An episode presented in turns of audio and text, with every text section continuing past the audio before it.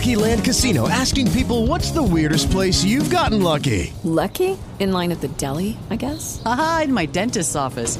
More than once, actually. Do I have to say? Yes, you do. In the car before my kids' PTA meeting. Really? Yes. Excuse me, what's the weirdest place you've gotten lucky? I never win and tell. Well, there you have it. You can get lucky anywhere playing at LuckyLandSlots.com. Play for free right now. Are you feeling lucky? No purchase necessary. Void where prohibited by law. 18 plus. Terms and conditions apply. See website for details.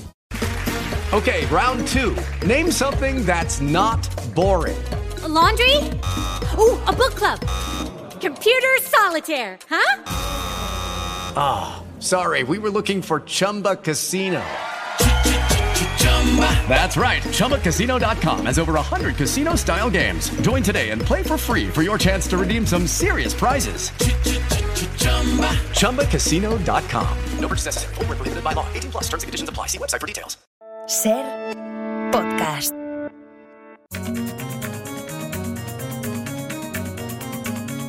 Hoy por hoy magazine.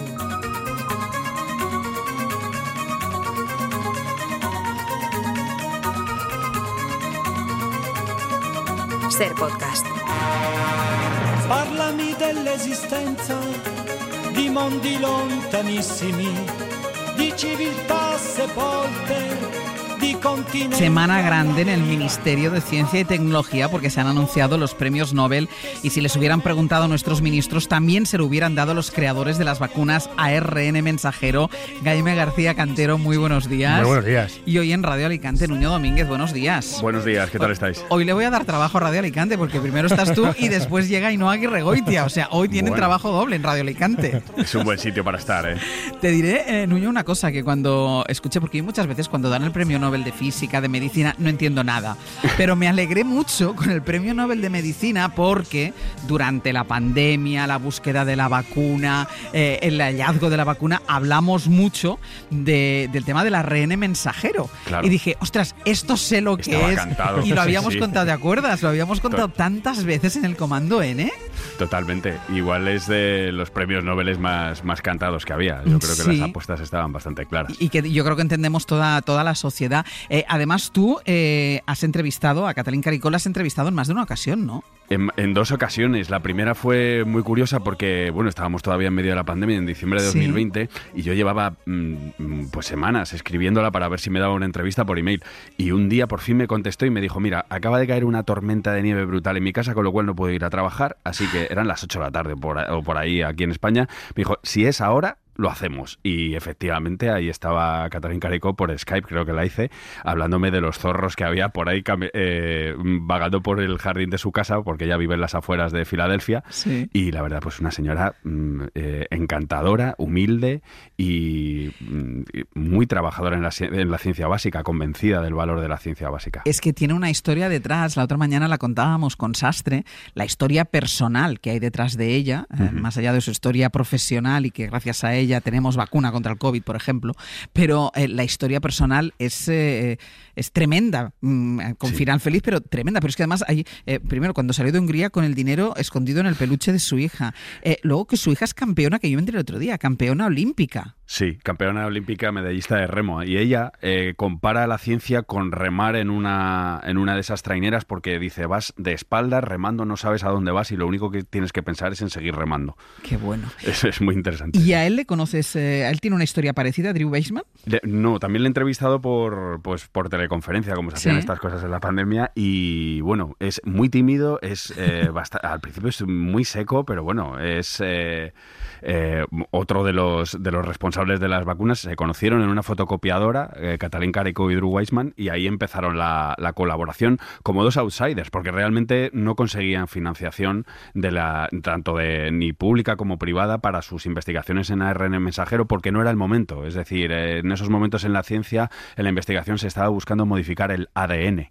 Y ellos lo que hacían era una solución que, que nadie pensaba que funcionaría, que es utilizar el ARN mensajero, que es una molécula, como hemos contado otras veces, que es muy efímera, eh, se disuelve enseguida, pero que tiene un potencial tremendo que nadie supo ver o no se supo ver en el momento. Y, también les pasó a, muchos otros investigadores de este campo, que mm. claro, no les han podido dar el Nobel a todos, pero hay muchísima gente involucrada. Lo que pasa es que que es verdad que Caricó y Weisman hicieron un descubrimiento fundamental. Y tú me decías, Jaime, que trabajan para empresas diferentes. Claro, ellos les costó mucho encontrar financiación, pero ahora que la tienen, trabajan para, para empresas que son eh, que, que en el medio plazo van a ser rivales. Eh, y eso está viendo ya, ¿no? Eh, Weisman trabaja para, para Moderna y ella trabaja para, para BioNTech, eh, que ha sido partícipe del desarrollo de Pfizer. Sí. En Pfizer y Moderna todo indica que van a entrar en litigios eh, de gran calado, porque hablamos de una patente eh, que, que vale eh, muchísimos millones. De Pero hecho, patente que no es de ellos. Claro que no, es de, es de las empresas. Ese, ese es el tema. Si ellos hubieran sido científicos independientes, o serían multimillonarios. eh, lo que han hecho es hacer aún más multimillonarias a las farmacéuticas para las que trabajan. Claro, Sí, aunque, aunque la, la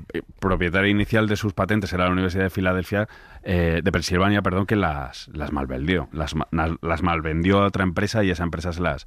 eh, y que ahora debe estar tirándose de los pelos. Claro, claro, claro. Lo- hay que decir que Weisman, aparte de colaborar con empresas, es un investigador de la Universidad de Pensilvania y sigue vinculado a ella y, y sigue haciendo muchas investigaciones que tienen una repercusión pública muy importante. O sea, no solo, no solo trabaja para una empresa. Y Carico. Se, ha, se, ha, se ha desvinculado de, de BioNTech, ahora es asesora y bueno, pues se dedica más Y a sigue dar trabajando en la universidad. por el mundo. Ah, no, no. no, eh, ella se jubiló de la universidad con la que no tiene una gran relación porque la, la le, le quitaron su título, tuvo muchos problemas laborales también en, en- en- en su universidad, o sea que ella Sí. ahora es Catalín Carico.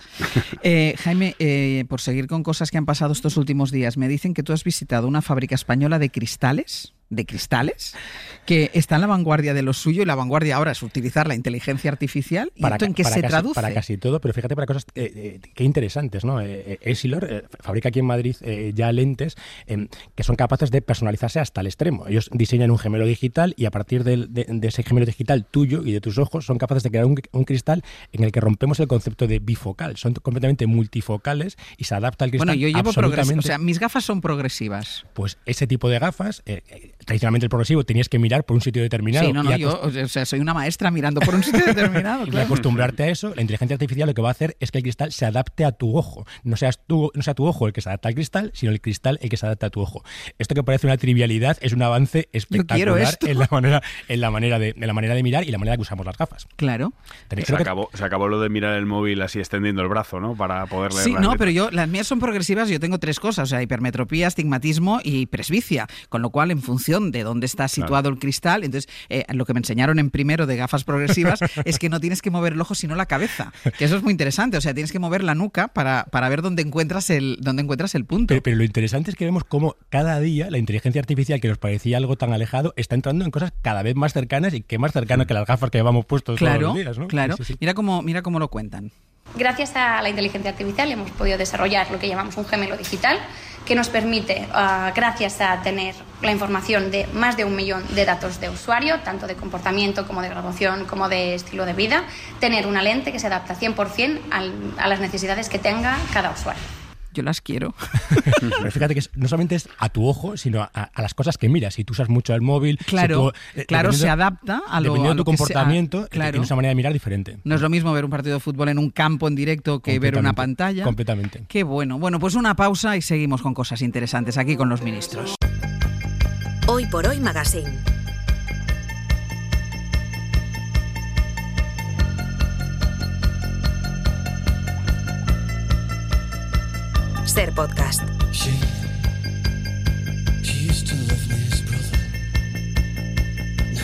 Unmarried mother. With another on the way.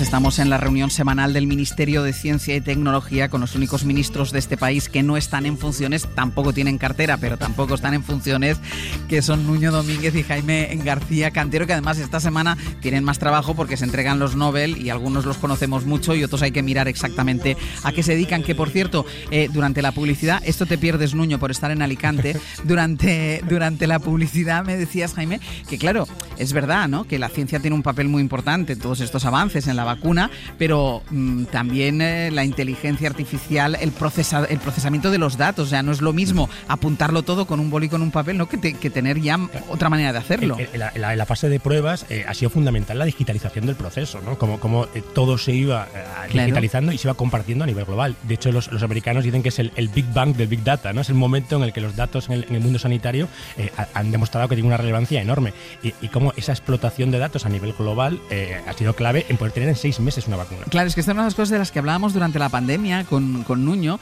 Era, no, no, están trabajando, y era, pero están trabajando de manera coordinada, que parece increíble. Claro, claro, claro, pero claro, ahora se puede trabajar de manera, de manera coordinada. Absolutamente, Desde, absolutamente, desde los diferentes países. Eh, Nobel de Física y Química, que se lo han dado los investigadores eh, de lo más pequeño. Eh, el de Física se lo han concedido a tres investigadores, dos franceses y un húngaro, por su investigación del atosegundo, que es la unidad de tiempo más pequeña captada por el ser humano, una trillonésima de segundo. Eh, eh, o sea, es un cero seguido de otros 17 ceros. ¿Por qué es tan importante el atosegundo, Nuño?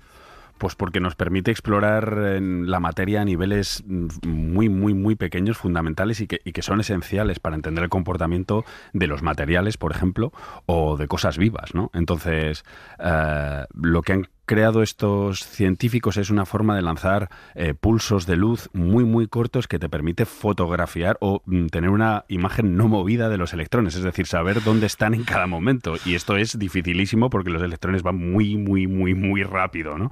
Entonces, esto abre la puerta ya no solo a estudiar mejor la composición básica de la materia, sino a intentar modificarla. Es decir, eh, una vez conocemos el comportamiento de los electrones, eh, podemos intentar interferir en, en ellos y, y the en parte así cambiar el- la, la- el- la conexión entre átomos y cambiar la conexión entre átomos puede ser muy interesante en temas de salud, ¿no? Y, y pensemos en un tumor y en las células que lo rodean, por ejemplo.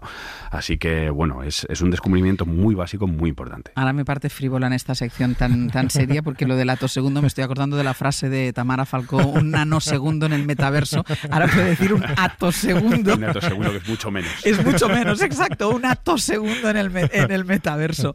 Y luego el Nobel de Química, que se lo han dado a un francés, un estadounidense y un ruso que investigaban los puntos cuánticos. Han revolucionado, dicen, entre otras cosas, el mundo de las pantallas, que es un punto cuántico. Jaime, Claro. ¿para qué sirve? Bueno, eso es que a mí la, la cuántica me vuelve loco. Eh, Ya. Estos son nanopartículas eh, tan, tan, tan, tan pequeñas que no se rigen por las leyes de la física mecánica, que es la, la que vemos en nuestro lado día a día, sino por las leyes de la cuántica. Entonces, pues permiten hacer cosas maravillosas. Entre ellas, por ejemplo, que el- el- su color depende de su tamaño, ¿no? que, que es una cosa curiosa que parece de magia. Están revolucionando las pantallas por muchas cosas, entre ellas porque permiten tener muchos más colores, una gama de colores eh, eh, 150 veces mayor que, que gamas anteriores, o sea, muchísima diferencia, pero además consumen mucho menos y la magia aquí está, que como son tan pequeñas, permiten hacer formas casi impensables. Y como estamos pensando todos ¿no? en pantallas enrollables, en pantallas sí, plegables y sí. todo lo demás, será crítico en el desarrollo de esas pantallas. Pero aparte de esto tan frívolo, todo el mundo está pensando ya en las aplicaciones que puede tener partículas tan pequeñas y, como decimos, con la magia de la cuántica, en aplicaciones médicas y en otro tipo de, de- aplicaciones. Es curioso, ¿no? Cómo esta gente que está cambiando el mundo recibe el, el premio Nobel y, y no, no le- no coge el móvil porque está dando clase, todo este tipo de cosas que hemos visto, ¿no? Y Gente- se creen que es eh, eh, eh, una cosa típica de que lo han dicho muchos, se creen que es una broma, se creen Sí, que sí, les sí, llaman sí. en mitad de la noche para gastarles una sí, broma. porque el Pero caso bueno. es que, pues, ellos lo cuentan porque una de las premiadas, Anne-Louis, estaba dando clases cuando recibió la noticia. O sea, Sí. ella seguía con, con su vida normal. Y continuó con su clase, ¿eh? y continuó con su Sí, clase. sí, sí, Total, total, total, total. De todas formas, me estoy dando cuenta que el futuro, bueno, el presente y el futuro de la ciencia eh, pasa por lo, por lo pequeño, porque entre el atosegundo, lo que tú me estás contando Sí, ahora sí, de, sí. de los puntos cuánticos, o sea, lo pequeño es la revolución. No, claramente, claramente. Yo creo que hay un avance eh, maravilloso a- hacia comprender lo infinitamente pequeño, Claro. tanto en el tiempo como en Mm. el espacio, y eso desde luego va a tener unas aplicaciones eh, que muchas veces todavía estamos por, por imaginar. Pues mira, vamos a seguir hablando de pantallas, concretamente de una pantalla, en este caso gigantesca, en este caso no es lo pequeño, en este caso es lo inmenso, y a la noticia que tiende además una banda sonora de altura. See the